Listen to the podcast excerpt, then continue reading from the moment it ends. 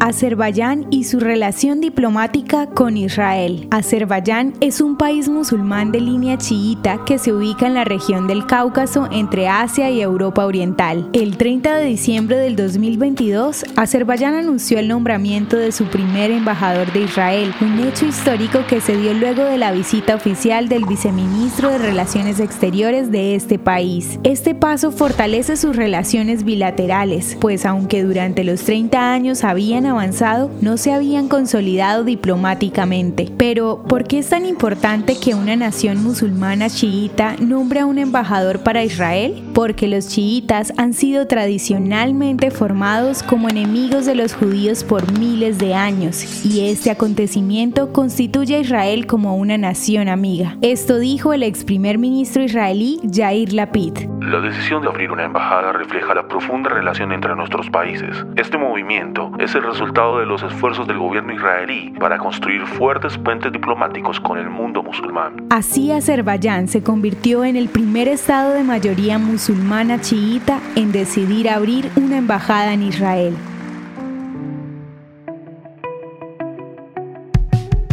Esto es Audio Historias de Israel. Si quieres apoyarnos, recuerda que puedes compartir, guardar o comentar.